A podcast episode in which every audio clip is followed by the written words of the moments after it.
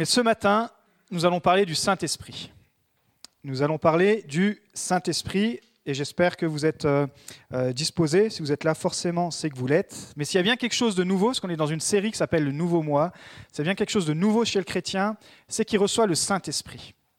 Et euh, ce n'est pas juste quelque chose de mystérieux, mais on va voir que tout ça s'est déroulé à la Pentecôte. Au premier siècle, il y a plus de 2000 ans, à la Pentecôte, il y a eu l'effusion du Saint-Esprit à Jérusalem. Ce n'était pas à Beaune, hein, c'était à Jérusalem. Mais aujourd'hui, à Beaune, on peut vivre encore l'expérience du Saint-Esprit. Et si vous ne l'avez pas encore vécu, je vous assure qu'avant la fin du culte, si votre cœur est disposé, vous allez pouvoir euh, le vivre aussi. Donc, c'est possible de vivre la vie de l'Esprit. Et le titre de mon message ce matin est Ma vie avec le Saint-Esprit. Comment va ta vie avec le Saint-Esprit? Est-ce que tu as une vie en relation avec le Saint-Esprit? Est-ce que tu connais le Saint-Esprit? On va essayer de répondre euh, à toutes ces questions et pour cela, on va, on va se plonger dans le texte historique qui nous parle de la Pentecôte, Acte chapitre 2, à partir du verset 1. Le jour de la Pentecôte, ils étaient tous ensemble dans le même lieu. Tout à coup, il vint du ciel comme un bruit, comme celui d'un vent impétueux, et il remplit toute la maison où ils étaient assis. Des langues, semblables à des langues de feu, leur apparurent, séparées les unes des autres, et se posèrent sur chacun d'eux. Et ils furent tous remplis du Saint-Esprit, et ils se mirent à parler en d'autres langues, selon ce que l'Esprit leur donnait de s'exprimer. Acte 2, c'est le tournant de l'Église. Acte 2, c'est le, point culminant, le point, euh, point culminant pour le plan rédempteur de Dieu. Puisque jusqu'à. Euh, et pour comprendre Acte 2, il faut comprendre Acte 2, il faut comprendre Acte 1. Alors, on va pas tout lire acte 1, mais je vais vous le résumer. Qu'est-ce qui se passe entre acte 1 et acte 2 C'est juste quelques semaines avant. Acte 2, c'est littéralement, on va le voir, la naissance de l'Église, mais au chapitre 1, les disciples, ils sont retenus à Jérusalem, ils sont retenus dans leur ville, tandis qu'au chapitre 2, ils vont être envoyés. Au chapitre 1, les disciples sont baptisés d'eau. Vous êtes baptisés d'eau ici? Eh bien, au chapitre 2, ils vont être baptisés du Saint-Esprit. Au chapitre 1, les disciples sont formés par Jésus.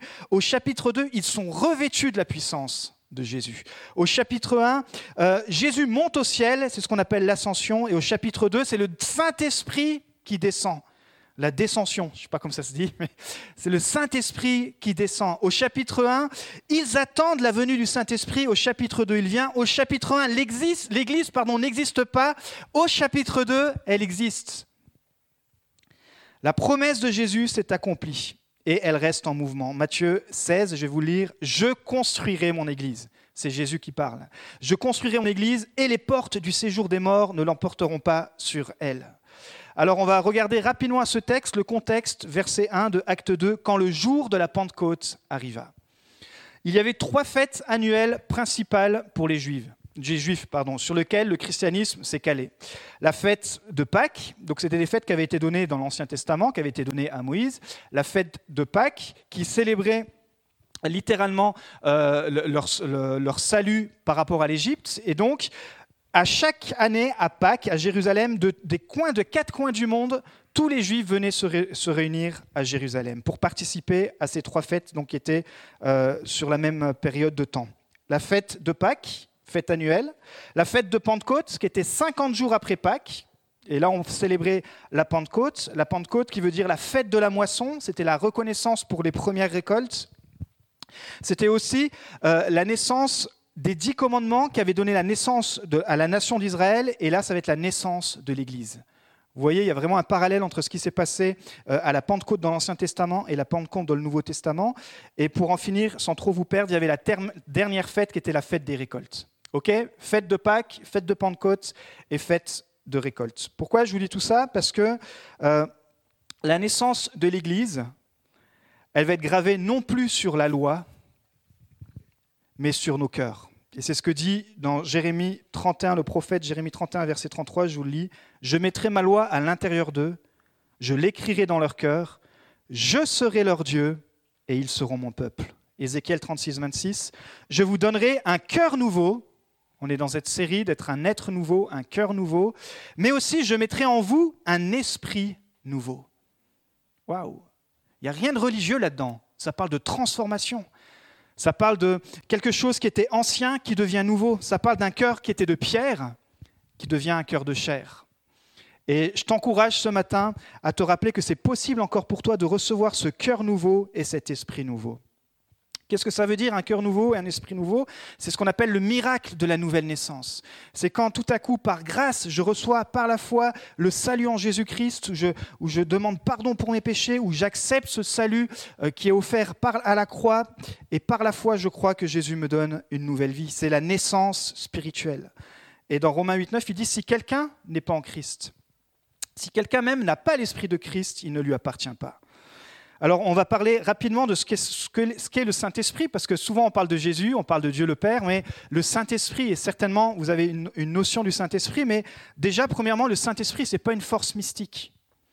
Si vous voyez des gens qui vous parlent du Saint-Esprit et qui parlent de, choses mystiques, on appelle ça de l'occultisme. Le Saint-Esprit, c'est quelque chose qui est très clair. On va voir que ce n'est pas une énergie qu'on vient puiser dans la nature.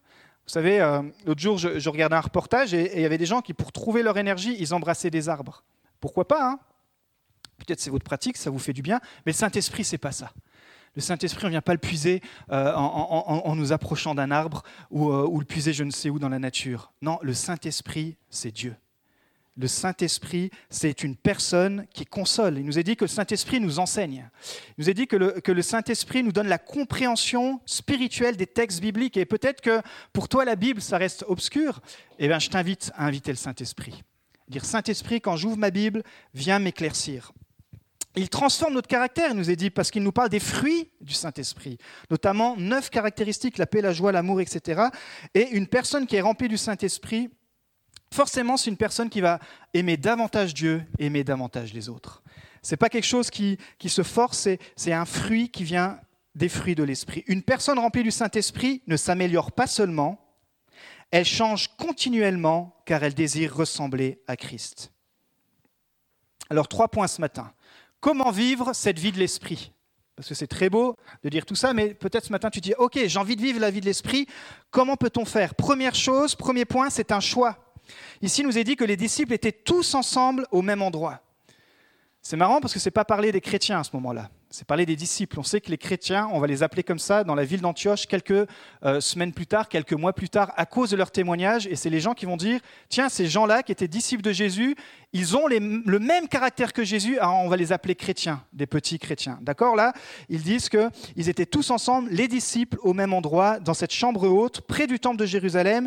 Il nous a dit qu'ils étaient 120 et que Pierre, à ce moment-là, était le leader de ce groupe. 120, alors que 4-5 jours plus tôt, même un mois plus tôt, puisque Jésus est resté 40 jours avec eux, 50 jours, même plus tôt, on va dire, 52 jours, avant qu'il soit crucifié, 53 du coup. Ils étaient combien à suivre Jésus? Des foules, des milliers, des multitudes. 50 jours après, ils vont être 120. Et je crois que la caractéristique d'un disciple de Christ, pas simplement d'une personne qui, euh, a une sensibilité ou qui, euh, aimerait être euh, proche de Dieu, mais une personne qui est un disciple de Christ, c'est une personne qui est unie dans la prière. Et ici, plus que les miracles, plus que les émotions, en fait, imaginez-vous le traumatisme. Les disciples viennent de perdre leur Messie. Il a été crucifié. Ils se disent, mais donc la plupart, sur les milliers, il n'y en a que 120 qui sont dit, OK, nous, on va continuer. On croit que Jésus était vraiment le Messie. Tous les autres, ils attendaient peut-être un leader euh, religieux, un leader politique qui allait les sauver de l'Empire romain. On est, vraiment dans ce contexte-là. Mais ici, ils sont 120, unis pour une chose, attendre le Saint-Esprit. Attendre le baptême du Saint-Esprit. Et j'aime ces temps de prière quand on pouvait se réunir, et bientôt on va pouvoir se réunir à nouveau. On prend, on prend des, des, sessions de prière où on vient ici, on recherche le Saint-Esprit et on demande au Saint-Esprit de nous renouveler. Ici, il leur avait donné dans Acte 1 une recommandation, Jésus, Acte 1, verset 8, je vais vous le lire, vous recevrez une puissance lorsque le Saint-Esprit viendra sur vous et vous serez mes témoins à Jérusalem, dans toute la Judée, dans la Samarie et jusqu'aux extrémités de la terre. Jusqu'aux extrémités de la terre, jusqu'à Beaune. C'est-à-dire que jusqu'à présent, jusqu'à ce temps-là, du premier siècle, ils étaient disciples et l'Esprit de Dieu se répandait sur cette surface qui était Israël. Mais il a dit non, maintenant, ça va aller jusqu'aux extrémités de la terre. Et c'est pour ça que Jésus leur avait dit, il est préférable même que je m'en aille et je vais vous envoyer le Saint-Esprit. Oui, il était préférable que Jésus s'en aille. Et tout à coup, Dieu va récompenser leur prière, toujours dans la persévérance. Il y a un tout à coup qui peut changer ta vie. Peut-être ce matin, toi, tu as besoin d'une intervention de Dieu d'un tout à coup. Que tu puisses dire, moi, dans cette semaine qui arrive, j'ai besoin que Dieu puisse intervenir tout à coup. La puissance de Dieu peut intervenir dans ta vie. Que ce soit dans tes émotions, que ce soit dans ton travail, que ce soit dans ton cheminement. Il y a un tout à coup quand tu persévères dans la présence de Dieu, quand tu viens le chercher, quand tu le laisses agir dans ta vie, alors tout à coup, Dieu peut intervenir. Les langues ici, ça symbolise la parole. La parole est l'annonce de l'évangile. Et le feu, ça symbolise la présence purifiante de Dieu, des langues de feu qui sont venues. Langue, parole, feu, c'est le symbole dans la parole de Dieu de ce qui purifie, d'un Dieu qui purifie, Dieu qui vient brûler tout ce qui dans notre cœur ne lui donne pas gloire. Parfois on essaye de tout brûler par nos propres efforts. Maintenant, par le Saint-Esprit, on peut le laisser faire. Il faut être bien sûr en accord avec ça, parce que le Saint-Esprit est un gentleman, il dit, mais Seigneur, voici, viens brûler ma vie, viens, je me consacre à toi. C'est quelque chose qui, euh, permet à Dieu ensuite de pas simplement t'utiliser comme euh, quelqu'un qui est sauvé, mais de t'appeler, de dire, voilà, je vais te purifier. Et on va marcher ensemble. Dieu est descendu dans le feu, dans l'Ancien Testament, sur un lieu précis, et dans le Nouveau Testament, encore une fois, le feu se repose sur les 120 individuellement. S'il nous est dit qu'ils furent tous remplis du Saint-Esprit et se mirent à parler en d'autres langues, comme l'Esprit leur donnait de s'exprimer. C'est la promesse de Dieu qui, s'accomplit. Et ici, on confond parfois avec le parler en langue. Alors, pour ne pas rentrer dans le détail, le parler en langue, c'est quand on parle euh, la langue céleste, le seul langage que le diable ne peut pas euh, entendre. C'est euh, c'est quand on parle en langue. Ici, ils vont parler en d'autres langues, puisque les gens, les juifs en fait, qui venaient des quatre coins du monde, vont comprendre ce qu'ils disent. Donc en fait, il y a des juifs qui venaient d'Asie. Quand ils vont parler dans leur langue à eux, ils vont dire Waouh, mais incroyable, comment ces gens qui ne sont pas instruits, qui ne sont pas allés à l'école, qui n'ont pas un master euh, en, langue asiatique, ils parlent dans notre langage. Et puis ceux qui venaient de Rome, les, Italiens, ils disent Mais attends, comment ça se fait que ces juifs parlent italien? Et donc tous les juifs qui étaient venus des quatre coins du monde pour cette fête, à ce moment-là, les disciples vont parler dans leur langue et ils vont parler des merveilles de Dieu. Voici, j'enverrai sur vous ce que mon Père a promis. Quant à vous, restez dans la ville de Jérusalem jusqu'à ce que vous soyez revêtus de la puissance d'en haut. C'est dans Luc 24, 49. Nous sommes invités à être revêtus d'un nouveau vêtement. Et ce vêtement, c'est la puissance d'en haut. Pas simplement à vivre avec euh, euh, notre vieille nature, à vivre avec euh, nos vêtements peut-être de honte, nos vêtements qui, se salissent, nos vêtements qui s'usent, mais être revêtus de la puissance d'en haut. Et ça, c'est quand on recherche le Saint-Esprit. Vous savez, rechercher, dans la notion de rechercher, il y a la, notion de patience. Et en ce moment, il a dit dans les annonces, en ce moment, il y en a qui patientent même pour aller aux terrasses, puisqu'il y a aussi des jauges, et pas tout le monde peut boire euh, son, petit verre ou prendre son, petit repas en terrasse. Mais vous voyez l'impatience qu'il y a, les gens sont prêts à attendre pour enfin s'asseoir et boire un bon Perrier. Et eh bien avec Dieu, ça marche pareil.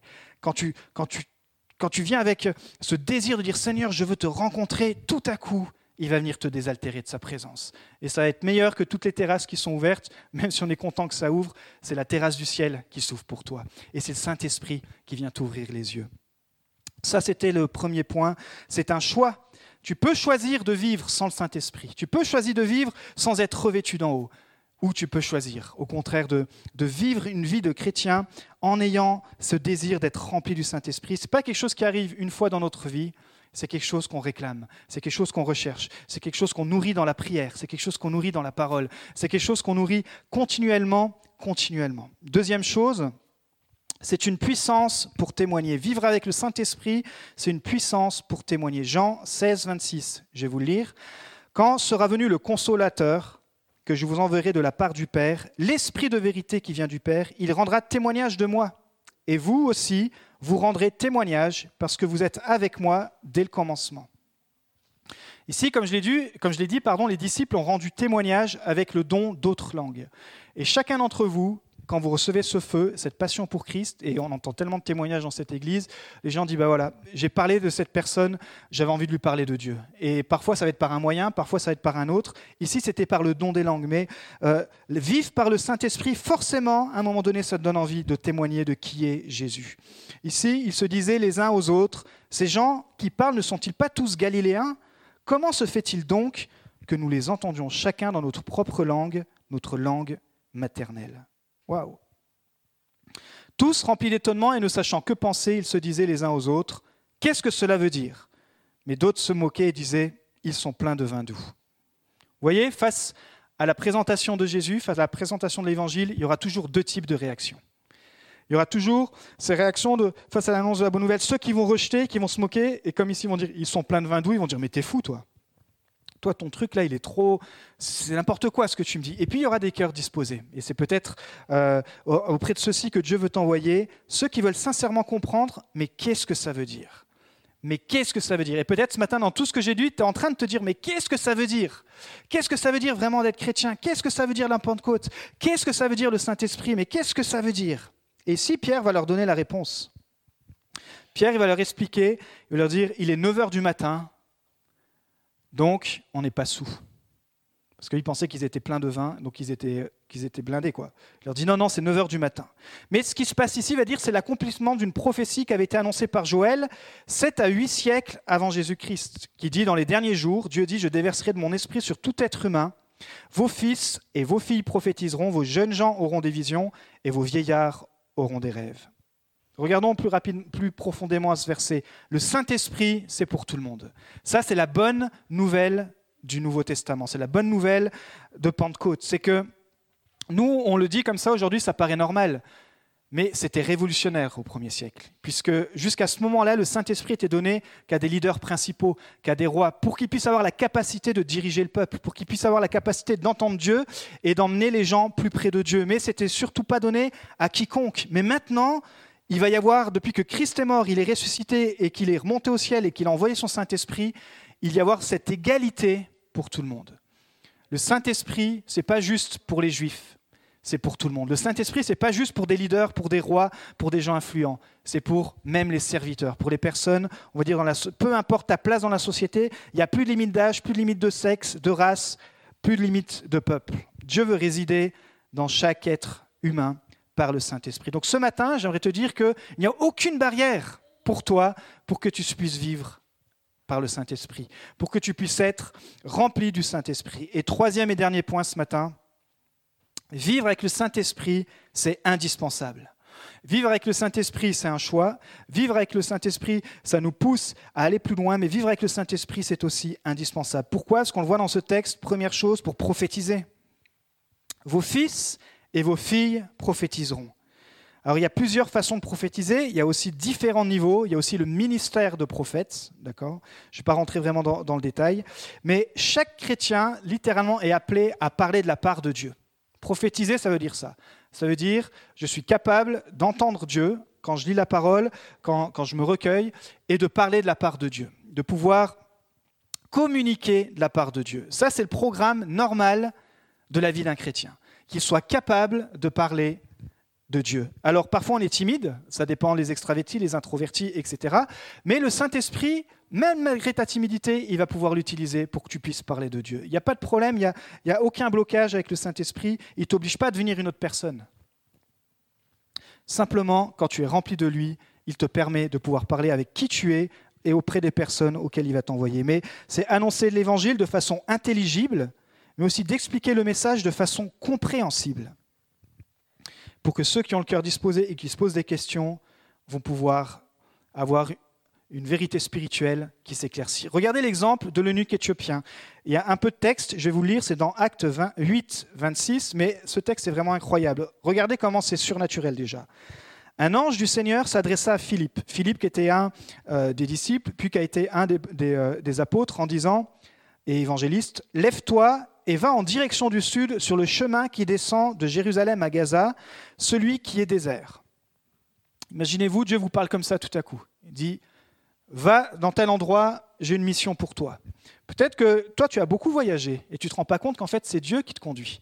Et peut-être que même ce matin même, Dieu te conduit dans l'Église à travers tous les voyages, toutes les distances que tu as parcourues pour que tu puisses l'entendre parler de cet évangile. Il dit au verset 27, il se leva et partit.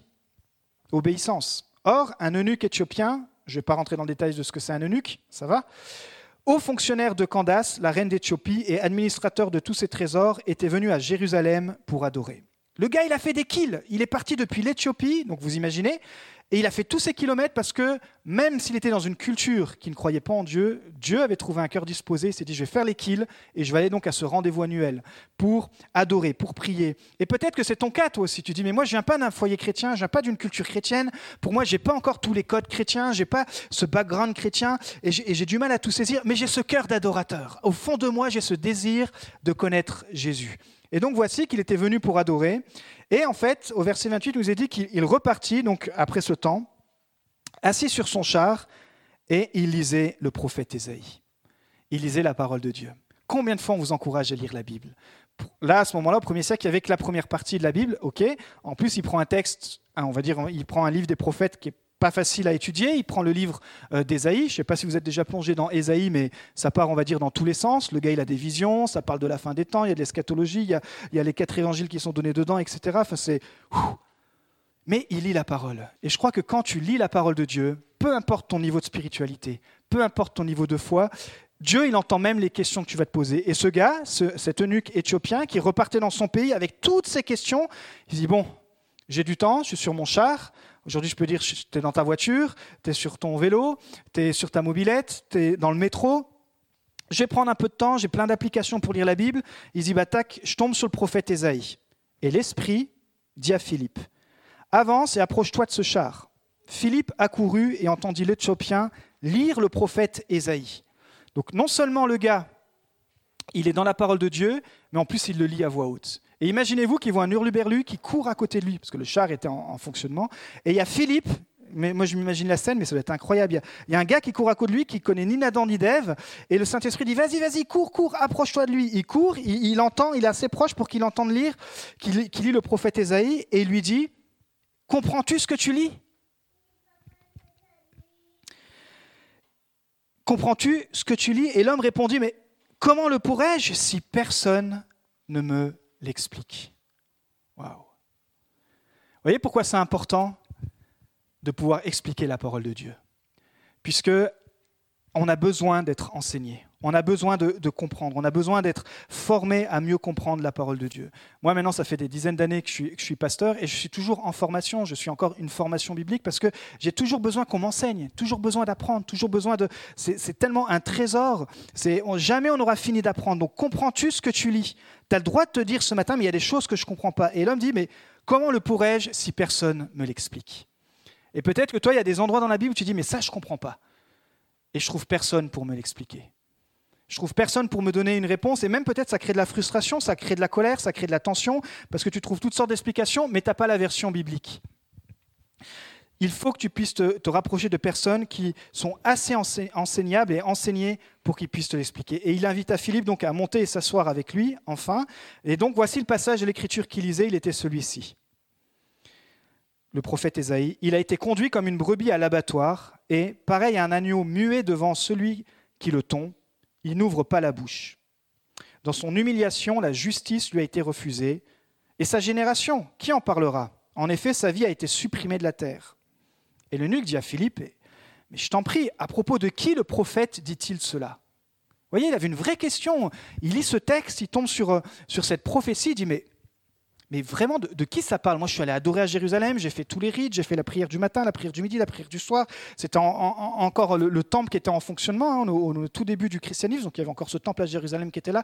Mais je ne comprends pas ce qui se passe. J'ai fait des milliers de kilomètres et, et je ne comprends pas cette prophétie, je ne comprends pas cette parole.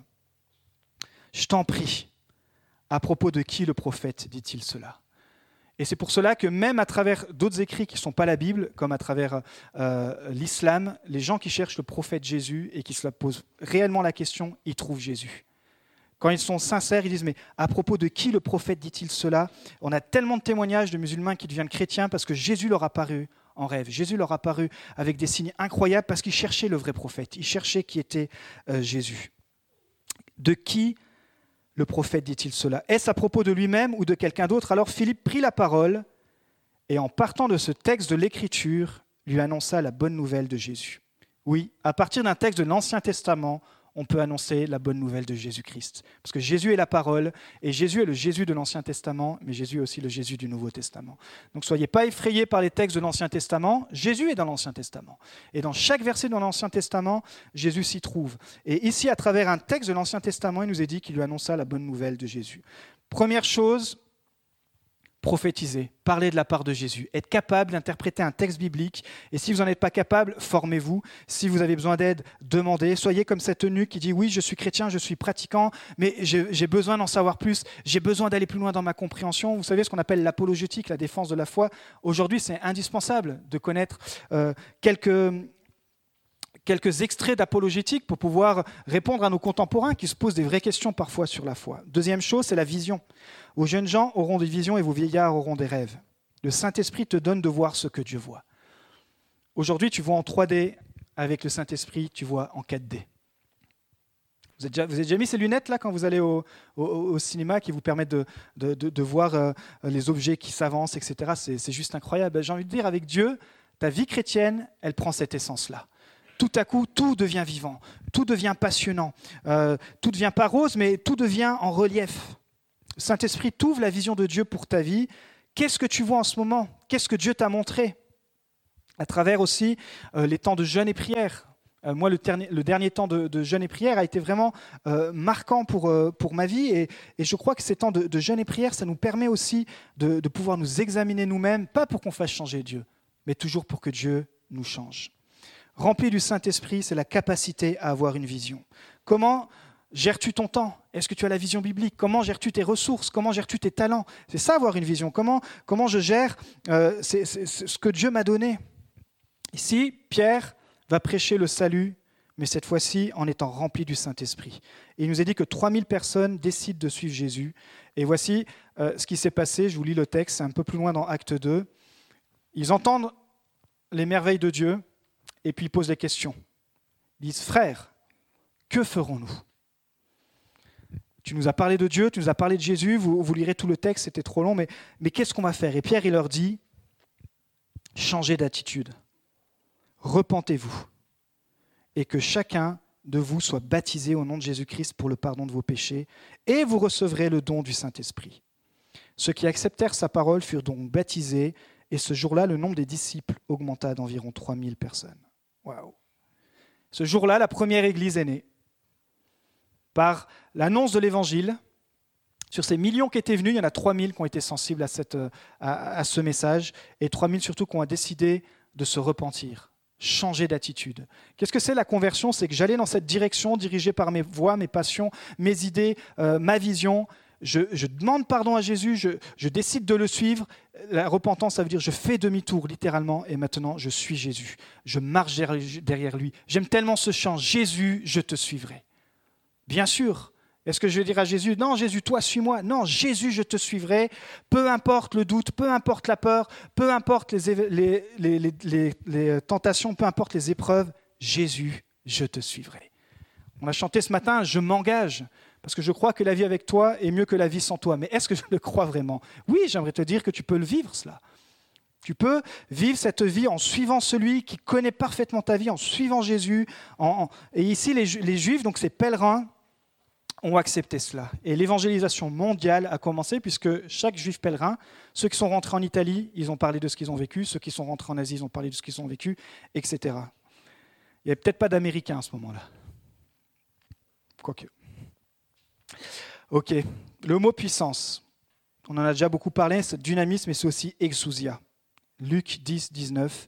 Voici, je vous ai donné le pouvoir, exousia, de marcher sur les serpents et les scorpions et sur toute la puissance de l'ennemi, et rien ne pourra vous nuire. On a besoin de la puissance du Saint-Esprit parce que en face, il y a la puissance de l'ennemi. Et nous sommes entourés dans ce monde qui est dirigé par la puissance de l'ennemi, qui est appelé le prince de ce monde. Ce n'est pas le roi, le roi c'est Jésus, mais le prince a une certaine liberté dans ce monde. Et face à ce prince de ce monde, tu as besoin de recevoir l'exousia, la puissance de Dieu, pour pouvoir euh, influencer le royaume de Dieu et pour pouvoir euh, agir selon le royaume de Dieu. Pouvoir d'autorité, exousia ça veut dire, et de droit. Et vous savez, souvent les Juifs, ils demandent à Jésus, mais par quelle autorité fais-tu tel miracle? Il y a l'autorité qui vient du Saint-Esprit. quand on est scellé du Saint-Esprit, quand on a cette approbation qui vient d'en haut, quand on est revêtu d'en haut, même les gens disent, mais d'où devient cette autorité? Et cette autorité, Jésus leur dit, bah, cette autorité me vient de mon Père. En fait, c'est la juridiction, celui qui possède l'autorité. Et en Jésus, tu as toute cette autorité sur toute la puissance du diable. Parce que le diable, c'est le père du mensonge. Il n'a plus d'autorité légale sur le chrétien, alors il utilise le mensonge pour te manipuler. C'est pour ça qu'ici, il nous est parlé que Jésus te dit que tu as la, puissance sur le serpent. Le serpent, c'est l'image du doute. Le diable va venir utiliser le doute. Mais est-ce que Dieu m'a vraiment parlé? Ah, Est-ce que peut-être c'était que sous le coup des émotions que j'ai vécu ça?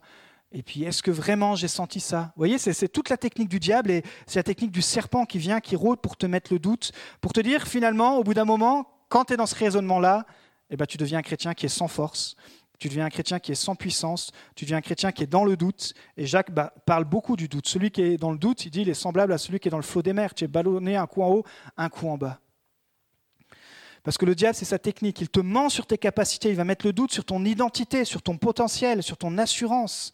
Mais aussi, il va venir quoi S'attaquer à tes faiblesses. On a tous des faiblesses, on a tous des angles morts. Et ici, il nous est parlé des scorpions. Un scorpion, quand ça pique, tu jongles. J'ai jamais été piqué par un scorpion, j'espère ne jamais l'être, mais euh, on s'imagine bien qu'un scorpion, ça fait mal. Son but est de t'intimider pour que tu sois un chrétien en fait inoffensif, un chrétien de façade, un chrétien euh, voilà de nom, mais qui, vit dans le doute et qui vit euh, limité à ses, qui laisse la porte ouverte à toutes ses faiblesses pour que le scorpion vienne et t'attaque, t'attaque, t'attaque. Jésus te dit, tu peux marcher sur tes serpents tes scorpions. Et ça, c'est la bonne nouvelle de Pentecôte. Parce que s'il y en a un qui avait des serpents et des scorpions dans sa vie, c'était Pierre. Imaginez, Pierre venait de renier Christ. À cause du doute. À cause du doute, le, jour de sa crucifixion, il l'a renié par trois fois.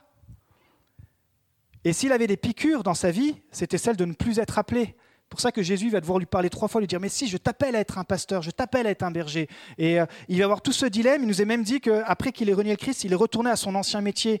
Il était, il était pêcheur, il est retourné à son entreprise. Il avait laissé tout ça de côté. Il y avait la culpabilité, il y avait la condamnation, il y avait les serpents qui étaient là, le doute. Et puis il y avait le scorpion, dire Mais comment tu as pu renier le Christ?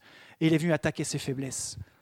Mais le jour de la Pentecôte, alors qu'il a reçu le Saint-Esprit, il a pris la victoire sur ces serpents et ces scorpions. Et j'aimerais te donner une bonne nouvelle ce matin. Jésus te donne l'autorité spirituelle pour te libérer de tous tes doutes, tous tes serpents et de tous tes scorpions, toutes tes attaques qui viennent dans tes endroits, dans, tes endroits faibles en fait. Là où, là où tu es vulnérable, l'ennemi se régale pour venir euh, nuire ta vie spirituelle. Alors la question ce matin, et la question qu'on se pose, et c'est la question que Pierre a posée, la question qu'on doit se poser à Pentecôte, c'est où j'en suis en ce moment avec le Saint-Esprit dans ma vie? Où j'en suis? C'est Pentecôte, c'est le Saint-Esprit. Euh, est-ce qu'il a été remplacé par d'autres voix Peut-être tu es chrétien depuis longtemps et tu dis, bah, en fait, le Saint-Esprit, c'est vrai, là, ça fait un bon rappel parce qu'il euh, y a même un verset dans Éphésiens 4.30 qui dit que le Saint-Esprit peut être attristé. N'attristez pas le Saint-Esprit de Dieu par lequel vous avez été scellés pour le jour de la rédemption. Éphésiens 4.30. Alors comment Comment pouvoir euh, euh, marcher dans cette vie chrétienne Ça paraît tellement compliqué. Non, vous savez, le Saint-Esprit, quand tu le demandes et quand tu le reçois, c'est comme quand tu passes d'une voiture qui n'est pas assistée à une voiture avec une direction assistée. Alors pour les plus anciens, euh, peut-être vous avez déjà vécu ça, pour les plus jeunes, vous ne connaissez pas ça, mais moi je me rappelle, ma première voiture c'était une 205 que j'ai plantée au bout de trois mois, il ne faut pas faire ça, et la deuxième c'était une Fiat Uno, mais toutes les deux elles n'avaient pas de direction assistée. Et c'était compliqué de faire des créneaux, c'était compliqué de, se, garer. Et puis quand j'ai, commencé à travailler, dans le travail, il y, avait, la voiture qui était fournie. Et là, il y avait la direction assistée. Alors là, je, faisais des créneaux. Même la nuit, des fois, je me réveillais, me descendre juste pour faire un petit créneau. Je, ah oui, c'est facile. Mais la vie chrétienne, c'est ça. Sans le Saint-Esprit, tu quand tu veux être assisté que par toi-même, quand tu veux diriger ta vie par toi-même, c'est dur, c'est dur de changer, il y a tout qui est tordu, et puis c'est, compliqué, et puis tu es fatigué, et puis tu en as marre de tout. Quand tu abandonnes, comme on l'a chanté ce matin, je m'abandonne. Saint-Esprit, reprends le contrôle de ma vie.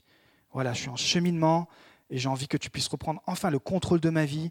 Et là, tu vas voir que tout à coup, les virages de ta vie vont être beaucoup plus faciles. Les, changements dans ta vie vont être accompagnés par le Saint-Esprit. Ça pas juste, tu vas pas changer juste pour faire plaisir à l'un ou à l'autre. En fait, ça va être simplement le fruit du Saint-Esprit dans ta vie.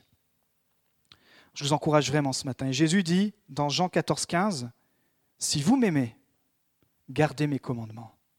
Waouh. Tu aimes Jésus? Garde ses commandements. Qu'est-ce que ça veut dire les commandements? C'est un synonyme qui veut dire loi, qui veut dire parole. Et c'est pour ça qu'on a besoin du Saint-Esprit, parce que le Saint-Esprit nous enseignera toujours ce que Jésus nous a enseigné, qui se trouve dans la parole de Dieu. Et lorsqu'on choisit de, de garder ces commandements, dans Proverbe 7, 2, je vais vous le lire, observe mes préceptes et tu vivras. Garde mes enseignements comme la prunelle de tes yeux. Garde mes enseignements comme la prunelle de tes yeux. Vous voyez, pour, euh, pour l'auteur, probablement Salomon, c'était tellement important de pouvoir euh, euh, garder les enseignements de Dieu qui va, faire cette métaphore, cette illustration comme la prunelle de tes yeux. Vivre avec le Saint-Esprit, c'est un choix, c'est intentionnel. Tu peux le choisir dès ce matin, tu peux continuer de grandir dedans, c'est être revêtu de puissance pour témoigner, c'est indispensable pour prophétiser, pour avoir des visions, et c'est euh, notre aide, notre assistance pour vaincre les serpents du doute et les attaques du scorpion. Est-ce qu'on peut se lever ce matin On va simplement terminer par la prière.